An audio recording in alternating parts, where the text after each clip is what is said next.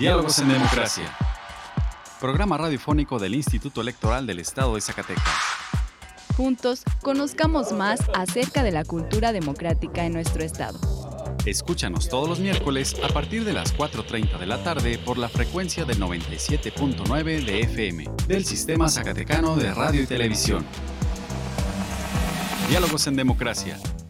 Esto es Diálogos en Democracia. La pluralidad como lenguaje único donde todas las voces sean escuchadas. Diálogos en Democracia. Programa radiofónico del Instituto Electoral del Estado de Zacatecas. Un acercamiento a la diversidad de ideas y pensamientos. Comenzamos. Diálogos en Democracia. Muy buenas tardes, les saluda Carolina López dándoles la bienvenida a Diálogos en Democracia, programa radiofónico desarrollado por el Instituto Electoral del Estado de Zacatecas. Agradecemos su compañía a una emisión más hoy último miércoles del mes, 31 de agosto. En el programa de hoy, en nuestra sección de entrevista platicaremos con el consejero electoral Carlos Casas Roque respecto a las diputaciones migrantes. Hablaremos de los cursos de capacitación que está llevando a cabo la Dirección Ejecutiva de Paridad entre los Géneros del IES sobre los derechos políticos electorales de las mujeres, además las breves electorales. Vamos ahora a nuestra primera sección de efemérides. Pluralidad, donde todas las voces son escuchadas. Diálogos en democracia. Esta semana en la historia. Efemérides. 29 de agosto, Día Internacional contra los Ensayos Nucleares. 30 de agosto de 1883. Muere la cantante de ópera Ángela Peralta, reconocida como el ruiseñor mexicano.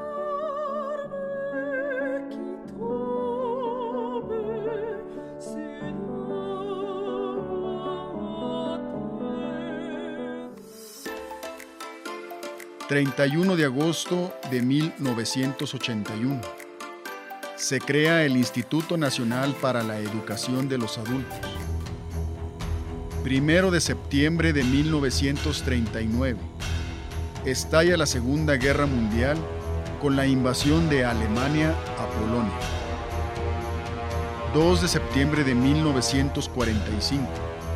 Se firma la rendición de Japón a bordo del acorazado Missouri, con lo que termina de forma oficial la Segunda Guerra Mundial.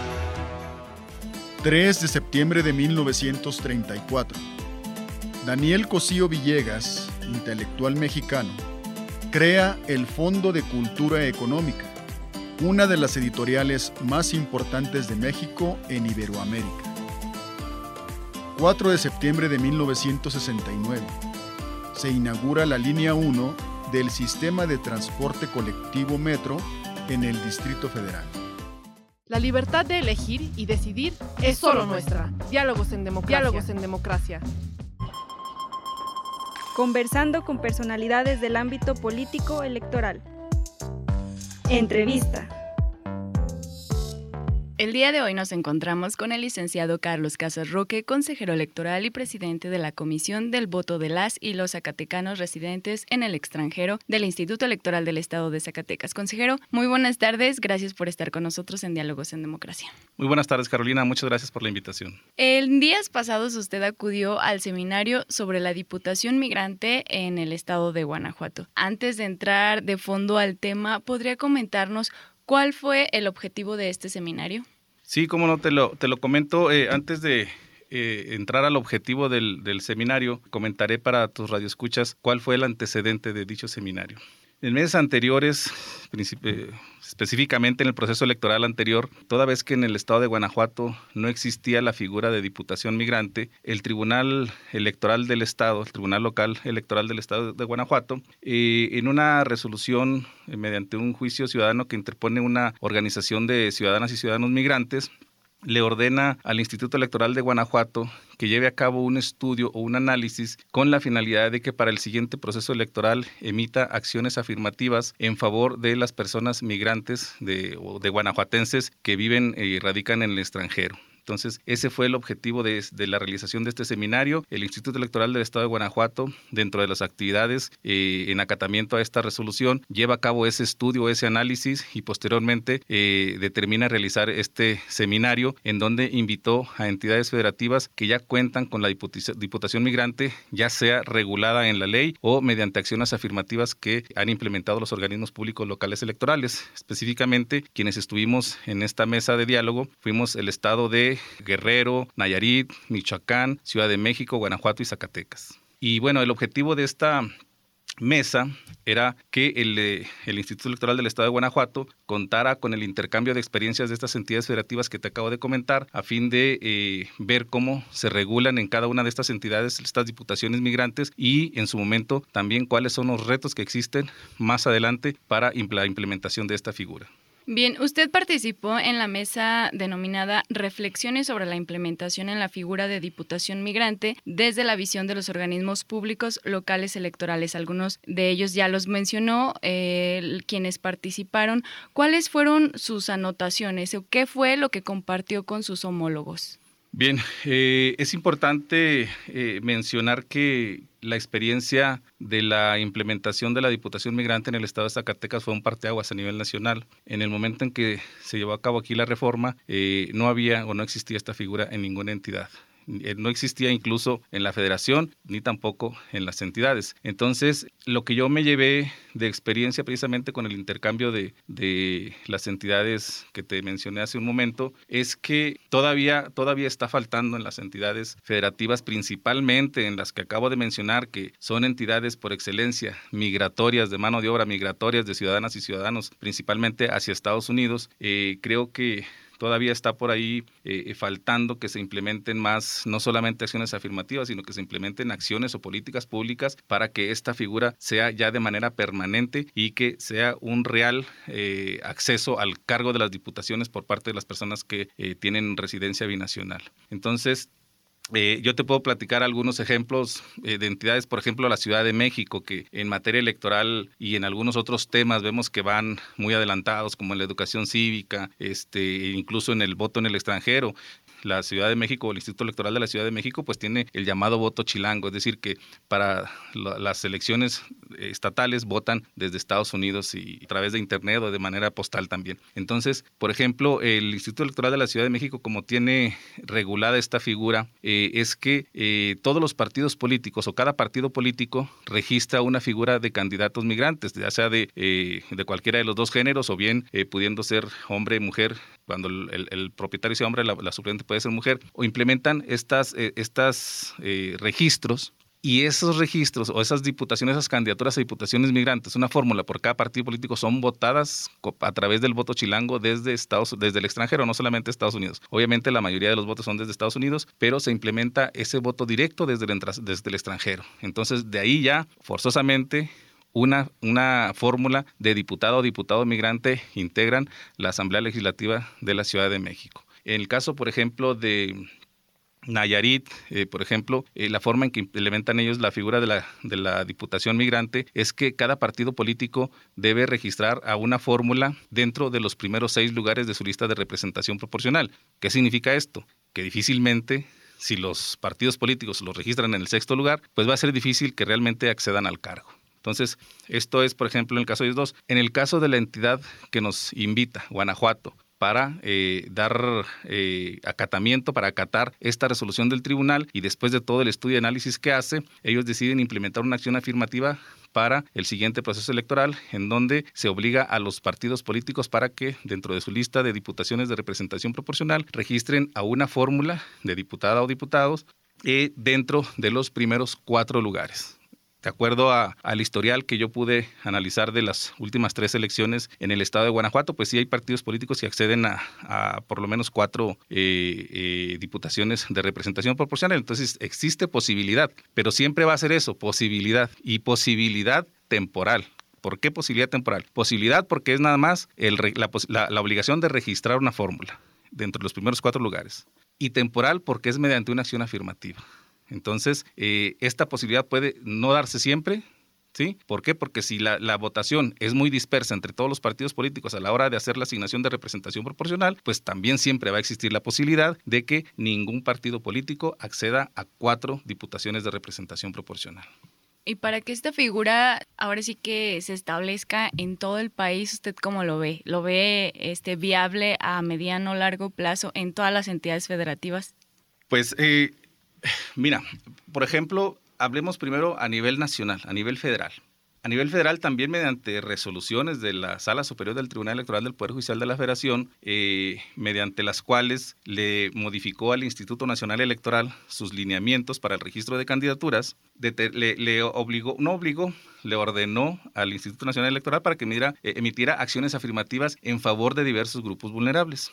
Dentro de estas acciones afirmativas eh, y dentro de estos grupos vulnerables estaban a las, los ciudadanos residentes en el extranjero, los eh, ciudadanos binacionales. Entonces, la, implementación que hizo el INE, atendiendo esta resolución de la Sala Superior, fue que eh, cada partido político, dentro de sus listas de diputaciones de representación proporcional de las cinco circunscripciones, en cada una de ellas eh, eh, había la obligación de que los partidos políticos registraran por lo menos una fórmula dentro de los primeros 10 lugares. Son cinco listas plurinominales, cada una compuesta por 40 fórmulas de diputadas y diputados de representación proporcional. Entonces, debería haber de cada partido político una fórmula dentro de los primeros 10 lugares en cada una de las listas de las cinco circunscripciones. Esa fue una acción afirmativa, es decir, no está aún en la ley eh, para que a nivel nacional se haya una obligación. Y únicamente es la posibilidad de que accedan porque están en una lista en un lugar 10. ¿sí?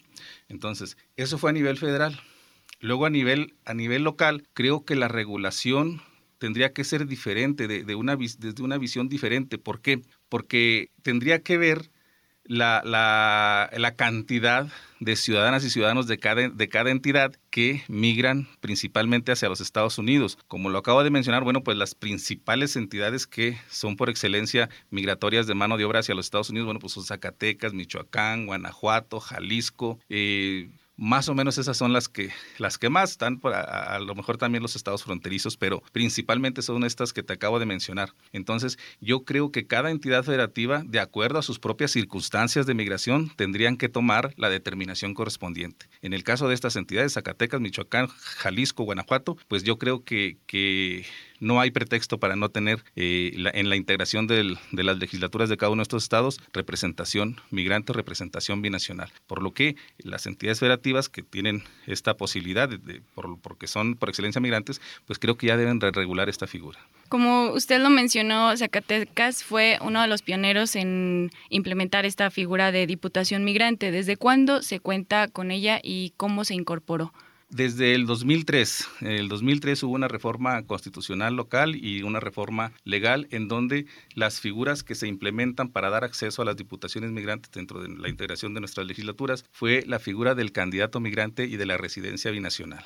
Es decir, tanto para diputaciones como para integrar ayuntamientos, las y los ciudadanos que radican en el extranjero, que tienen una residencia binacional, pueden acceder a los cargos. En el caso de diputaciones, por la, por la naturaleza de la figura, fue una obligación que eh, diputados migrantes integraran la legislatura. En el caso de los ayuntamientos no hay obligatoriedad de integración, pero sí hay el derecho de las y los zacatecanos que tengan residencia binacional para que puedan registrarse a los diferentes cargos en los ayuntamientos, es decir, a presidente municipal, a síndica o síndico o a regidor o regidor. Entonces, pero la obligación queda nada más para integrarlo en la legislatura. Entonces, desde ese 2003 y, y que tuvo mucho que ver con, obviamente, eh, sabemos la gran cantidad de remesas que envían nuestros conacionales hacia acá, hacia, la entidad, de la importancia que tienen ellos en, en, el, en, la, en el avance eh, socioeconómico de la entidad y sobre todo, eh, dice, dijo el legislador de aquel, de aquel tiempo en su exposición de motivos, sobre todo por el activismo político que tuvieron los ciudadanos que radican en el extranjero en las campañas presidenciales de 1988, de 1994 y del 2000. Estas fueron las principales,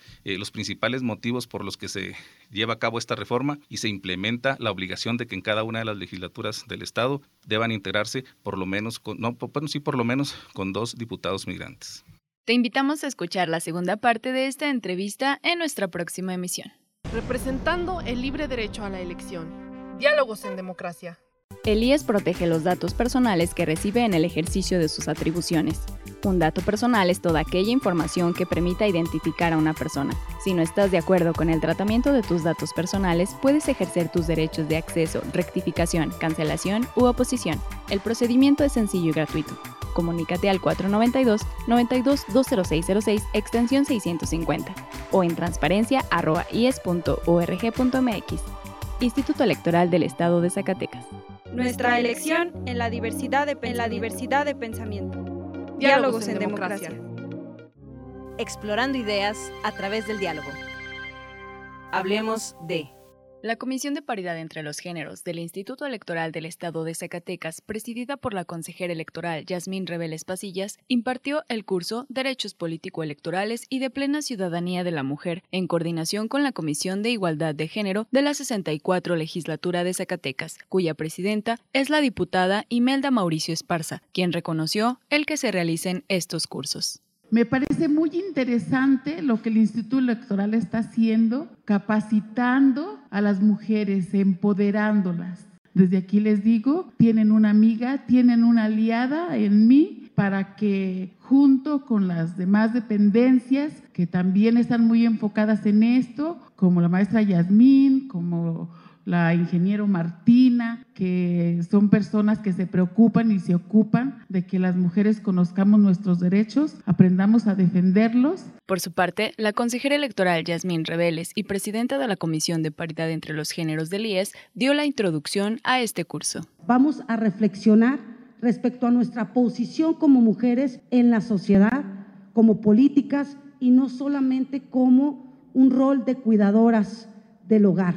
Yo creo que no se trata de ninguna manera, ni es la finalidad en ningún sentido, de ir haciendo una división de géneros, de hombres contra mujeres o mujeres contra hombres, sino más bien de alcanzar algo que toda sociedad democrática y país debe de tener, que es la igualdad. El que no solamente seamos iguales ante la ley, sino que de manera sustancial en la realidad, donde nos encontremos en cualquier espacio de nuestro ámbito privado, público, en cualquier lado, en una gasolinera, hasta donde sea, que jamás se nos haga ninguna distinción por el solo hecho de ser mujeres.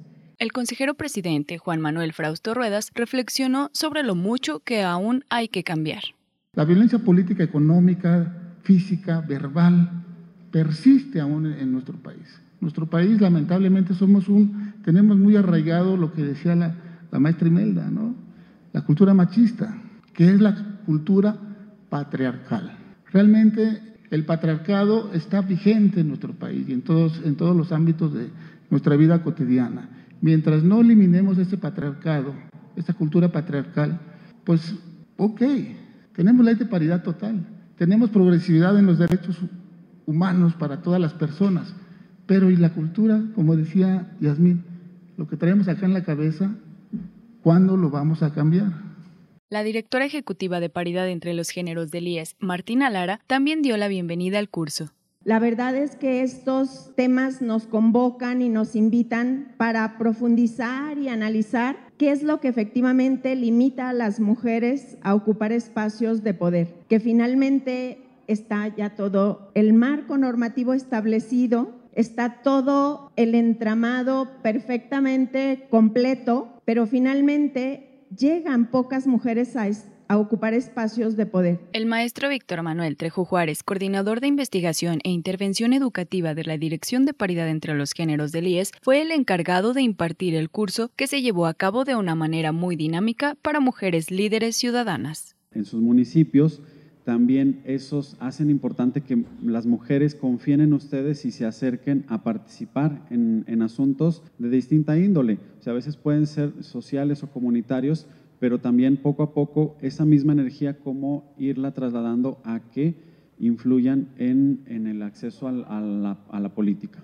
En la Constitución, pues, ¿cuáles tenemos reconocido? El derecho a participar en los procesos electorales, derecho a impugnar actos y resoluciones. Eh, las que han participado en un proceso electoral bien sabrán que luego, este, como dicen, les pueden meter trabas en algún asunto o incluso este, puede ser que ha pasado que a veces quieren obligar a mujeres a renunciar a su candidatura y entonces también ahí es importante que ustedes conozcan que si ya están registradas como candidatas tienen sus derechos y también el Instituto Electoral se pueden acercar para hacerlo de conocimiento y hay procedimientos en los cuales se puede defender ese mismo registro. Expresarse con libertad y tener acceso a la información pública. Entonces, el ideal de lo que eh, se presenta es cómo lograr el ejercicio pleno de nuestra ciudadanía. Cómo hacer que eh, nos sintamos plenos en el desarrollo de decir, estoy yo realmente realizando el ejercicio de todos estos derechos. Pluralidad, donde todas las voces son escuchadas. Diálogos en democracia. Los temas de interés en la materia político-electoral. ¿Sabías que? El Instituto Electoral del Estado de Zacatecas, en coordinación con la Unidad Académica de Derecho de la UAS y Ateneo Nacional de Juventud, Asociación Civil Capítulo Zacatecas, realizaron el primer módulo del curso de formación Género y Derechos Político-Electorales de las Mujeres, el cual se desarrollará todos los jueves en la Unidad Académica de Derecho del 25 de agosto al 20 de octubre. En el primer módulo, la docente de la Unidad Académica de la Universidad Autónoma de Zacatecas, Liliana Angélica Vélez Rodríguez, quien desarrolló el tema de los derechos humanos y paridad de género, explicó que es importante que las personas tengamos sensibilización en los temas de grupos vulnerables, incluyendo, por supuesto, a la mujer en la política. Más que un asunto de capacitación, es un asunto de sensibilización. A mí siempre me gusta verlo desde esa perspectiva, porque el conocimiento sin la sensibilidad no sirve de nada. Asimismo, comentó que el estudio de la igualdad sustantiva va dirigido hacia diferenciar sobre género y sexo para cambiar estereotipos. Recuerden que el sexo es naturalmente determinado el género es socialmente construido y hacia allá es hacia donde se orienta esta lucha, a romper estos estereotipos, a no permitir que se nos impongan roles, esta parte del género que es socialmente construida. Si es socialmente construida, la puedes cambiar. Liliana Vélez realizó un análisis donde se refirió a los logros de las luchas políticas de las mujeres para exigir que se nos considere ciudadanas en los hechos entonces se plasma esta ruta mediante la cual se fueron estableciendo mecanismos que garantizan el acceso de las mujeres a los espacios de elección, de alta dirección y de toma de decisiones. Una mujer que asume como regidora y que luego no se le permite el ejercicio de su función por considerar que no tiene la capacidad para ejercerla porque es mujer, eso es violencia política por razón de género. Puntualizó que el feminismo no busca ir en contra de los hombres, sino a favor de las personas y por lo tanto del trato humanitario, que es el que no excluye.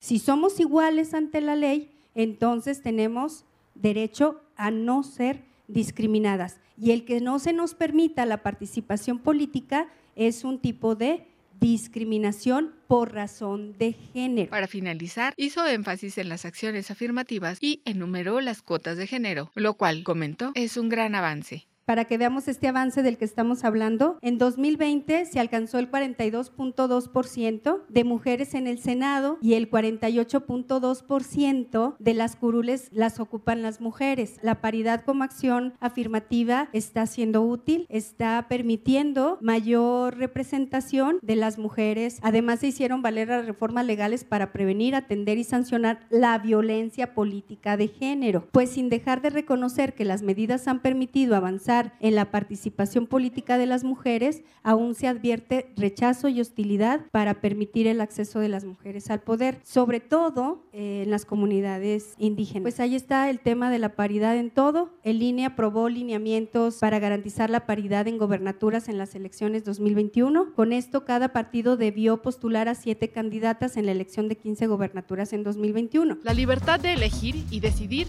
es solo nuestra. Diálogos en democracia. Diálogos en democracia. Si te interesa conocer más información al respecto, te invitamos a encontrar más cápsulas interesantes en nuestro canal de Spotify. Encuéntranos como Radio IES. Y si te interesa que hablemos de un tema en especial, envíanos un correo a dialogos.ies.gmail.com. Tu opinión y participación es muy importante para nosotros. Escuchemos ahora las breves electorales. Las últimas noticias en la materia. Breves electorales. El consejero presidente Juan Manuel Frausto Ruedas acudió a la Asamblea General de la AIF en la que participó el consejero presidente del INE México, Lorenzo Córdoba Vianelo, quien reiteró su mensaje de unidad y fortaleza de los OPLES en favor de la democracia del país. 30 consejeros y consejeras presidentas de organismos públicos locales electorales, entre ellos el consejero presidente del IES, Juan Manuel Frausto Ruedas, acudieron el jueves 25 de agosto a la Cámara de Diputados del Congreso de la Unión a entregar a la Junta de Coordinación Política el documento Aportaciones para la discusión de una reforma político-electoral desde las entidades de la República, en el que se expone un planteamiento al respecto a partir de la visión de los OPLES. En sesión ordinaria del Consejo General del IES se presentó el segundo informe que rinde la Comisión de Organización Electoral y Partidos Políticos respecto del seguimiento a las actividades realizadas por las organizaciones interesadas en construir un partido político local. Asimismo, se aprobó el informe final de actividades del cierre del procedimiento de liquidación que presenta la interventora responsable dentro del periodo de prevención de los partidos políticos locales, la Familia Primero y Partido del Pueblo, el cual contiene el balance de bienes y recursos remanentes del referido instituto político. También se autorizó la firma de convenios de colaboración entre el IES y el Instituto de la Juventud del Estado de Zacatecas, la Secretaría de Educación del Estado de Zacatecas y la Universidad Autónoma de Durango, Campus Zacatecas. El consejero electoral Ciro Murayama precisó que la autoridad electoral no ha multado a ninguna persona o comunicador, es decir, la Comisión Nacional de Derechos Humanos se está refiriendo a una atribución que es de un tribunal electoral y aunque el máximo órgano jurisdiccional es electoral y el instituto también, son dos instituciones distintas con atribuciones diferentes. El consejero presidente del Instituto Nacional Electoral, Lorenzo Córdoba Vianelo, destacó que México es una verdadera democracia y prueba de ello es que en el país existen las condiciones para que, si así lo decide la ciudadanía, se dé la alternancia en el poder político al impartir la conferencia magistral Evolución y Desafíos de la Democracia Mexicana en la Facultad de Estudios Superiores Acatlán. Informó que el índice de alternancia en México es del 62.27%, es decir, existen las condiciones para que esta ocurra. El día de hoy, miércoles 31 de agosto, se llevó a cabo en las instalaciones del Consejo Zacatecano de Ciencia, Tecnología e Innovación la conferencia magistral El papel de los organismos electorales locales en la construcción de la cultura cívica que impartió el consejero electoral del INE, el maestro José Martín Fernando Fazmora, quien también es presidente de la Comisión de Capacitación Electoral y Educación Cívica del INE. Puedes consultar esta conferencia a través de nuestras redes sociales.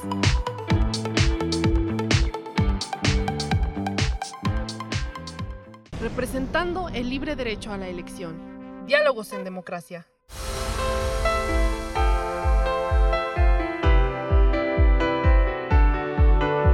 Estimados radioescuchas, hemos llegado al final de esta emisión. Agradecemos su compañía en esta tarde y esperamos nos vuelvan a escuchar el próximo miércoles en punto de las 4.30 de la tarde. Agradecemos a Radio Zacatecas el apoyo para la difusión de este programa. También agradecemos el apoyo y el acompañamiento de Antonio Castro, Horacio Rodríguez y Virginia Perusquía. Se despide de ustedes Carolina López, que tengan un excelente día.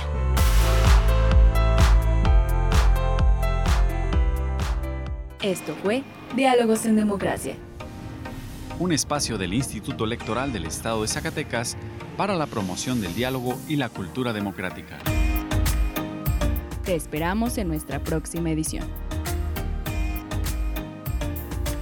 Diálogos en Democracia. Diálogos en Democracia.